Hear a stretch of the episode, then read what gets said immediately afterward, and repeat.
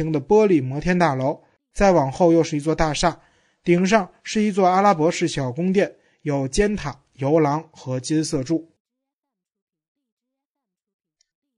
萨比娜想起自己的画，画里也是混杂并列着一些彼此毫不相关的东西。建造中的高炉背景深处是一盏煤油灯，或者又一盏灯。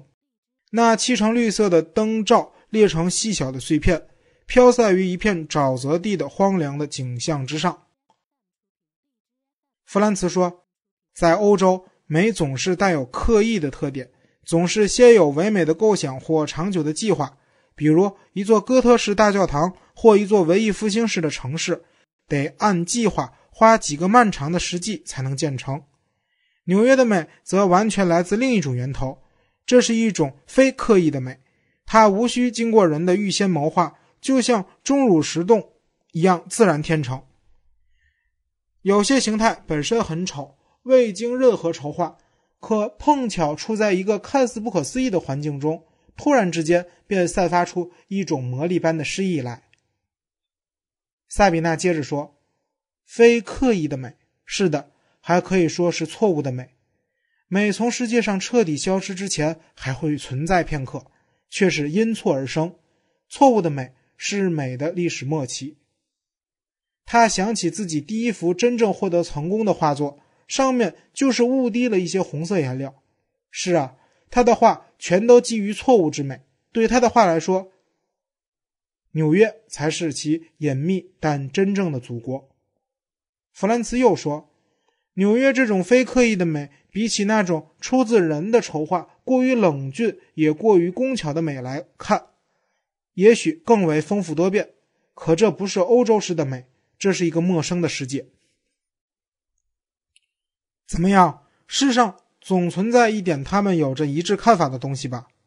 不，就此而言，也同样存在着区别。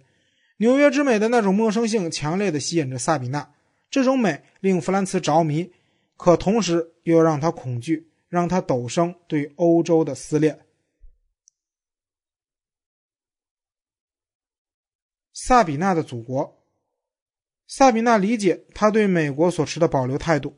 弗兰茨是欧洲的化身，他母亲原籍维也纳，父亲是法国人，而他自己是瑞士人。弗兰茨羡慕萨比娜的祖国，每当萨比娜跟他谈起祖国和那些波西米亚的朋友。听到监狱、迫害、大街上的坦克、移民、追杀、禁书、被禁的展览这些词，他便感觉有一种奇特的如思乡一般的向往。他告诉萨比娜，有一天一位哲学家写信给我，说我所讲的一切不过是诡辩，无从论证，并且说我是似是而非的苏格拉底。我觉得受到奇耻大辱，气呼呼地回击了他。想想吧。这一微不足道的小插曲，就是我经历过的最严重的冲突。这事就是我人生可能遭遇的戏剧之巅峰。而我们俩生活在不同的层次。你走入我的生活，就像格列佛到了小人国。萨比娜不同意。他说：“冲突也好，戏剧、悲剧也罢，都不意味任何东西，毫无价值，不值得敬，也不足为奇。”大家有可能羡慕弗兰茨的是他能安安稳稳的所从事的那份工作。弗兰茨摇头答道：“在富裕的社会里，人们用不着去干体力活，从事的都是脑力活动。大学越来越多，学生也越来越多。为了获取文凭，他们得找到论文题目，题目是无限的，因为一切都可以论述。档案馆里堆着的那一捆捆发黑的论文，比墓地还要凄惨。”即便到了万灵节，也不会有人去看一眼。文化就在大批的制造、言语的泛滥、数量的失控中逐渐消亡。相信我，在你原来的国家的一部禁书，就远远胜过在我们的大学里随口乱喷的亿万言。就此，我们也许可以明白弗兰茨何以对一切革命都怀有偏好。他到日内瓦当了大学教授，几乎是忘我的工作。出版了数部学术著作，引起了一定反响。然而有一天，萨比娜像幽灵般出现了。她来自于一个革命梦幻早已破灭的国家，但那里仍存留着他最崇敬的革命之魂。人生轰轰烈烈，要冒险，要有胆量，直面死亡的威胁。萨比娜使他对人类的伟大命运重获信心，在他身后隐现的祖国的悲惨，令他愈发美丽。可是萨比娜偏不喜欢这悲剧，监狱、迫害、禁书、占领和装甲车这些词语对他而言是丑恶的，丝毫没有浪漫气息。唯一在他耳边发出轻柔声响、唤起他对故乡眷恋之情的词，就是墓地。墓地，波西米亚的墓地像花园，坟墓上覆盖着青草与艳丽的花朵，朴实的铭碑掩隐在绿荫之中。夜间，墓地里布满星星点点的烛光，仿佛众亡魂在举办儿童舞会。是的，儿童舞会，因为亡魂都如孩子一般纯洁。不管生活有多残酷，墓地里总是一片安宁。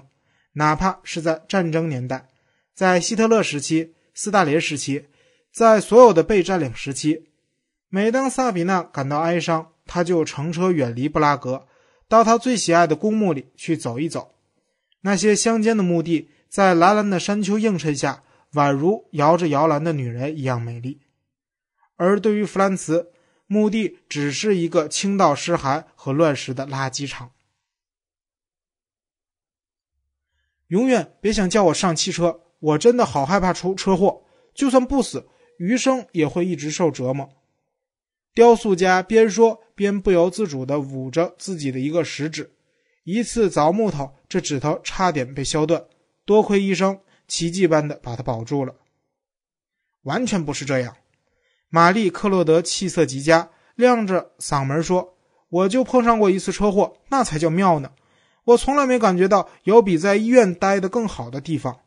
我根本就不合眼，没日没夜的看书，一个劲儿的看。”大家都吃惊的看着他，这显然令他十分开心。弗兰茨感到讨厌，但讨厌中又掺杂着某种钦佩之情。他接着又说：“就是在医院。”我开始把书分成两类，白天的和黑夜的。确实如此，有的书是白天读的，而有的书只能晚上读。所有人都表示赞叹，唯独那位雕塑家捂着手指头，面部因可怕的回忆而扭曲着。玛丽·克洛德转头对他说道：“你把斯汤达的书归于哪一类？”雕塑家根本没有听清他说什么，窘迫地耸了耸肩。他身旁的一位艺术评论家宣称，在他看来，斯汤达的书应该是白天读的。玛丽·克洛德摇摇头，用喇叭似的亮嗓门说道：“完全不对！不不不，你说的一点不对。斯汤达是适合夜里读的作家。”弗兰茨远远地听着这场关于白天黑夜的艺术之争，心里直惦念着萨比娜何时到来。他俩考虑了好几天，他到底应不应该接受邀请。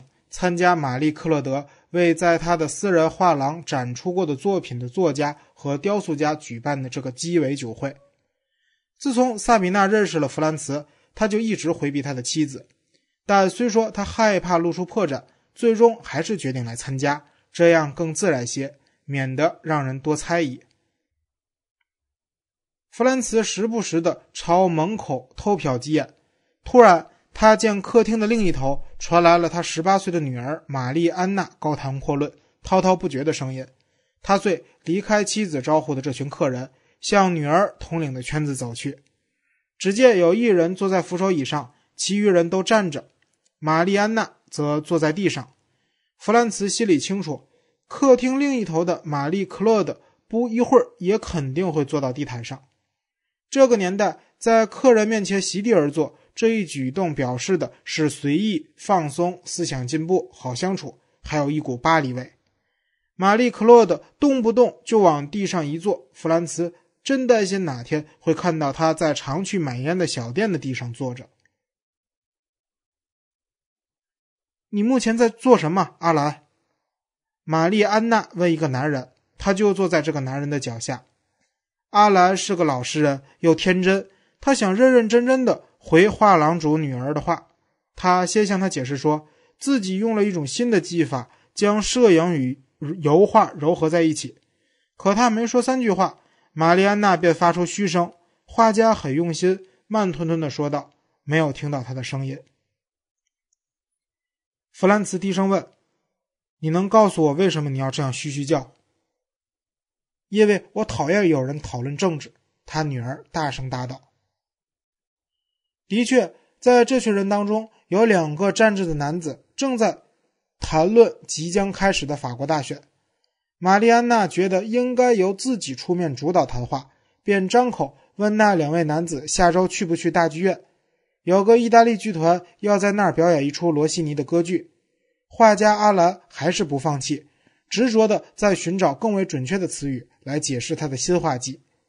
弗兰茨为女儿感到羞愧，为了让她闭嘴。他说：“要是去听歌剧，非得闷死。”你什么都不懂。玛丽安娜没有抬一下屁股，坐着撞了一下父亲的肚子，说：“那个男主角太帅了，帅疯了！我见过他两次，都迷疯了。”弗兰茨发现女儿和妻子像得可怕，为什么女儿就不像他呢？毫无指望，女儿跟他一点不像。他已经听玛丽克洛德说过上千次。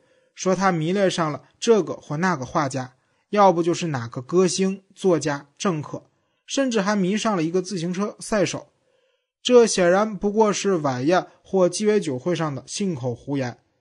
但弗兰茨有时会想起，二十多年前，玛丽·克洛德曾以自杀相威胁，当时对他所说的话竟然完全相同。就在此时，萨比娜走进门来。玛丽·克洛德看到他，迎上前去。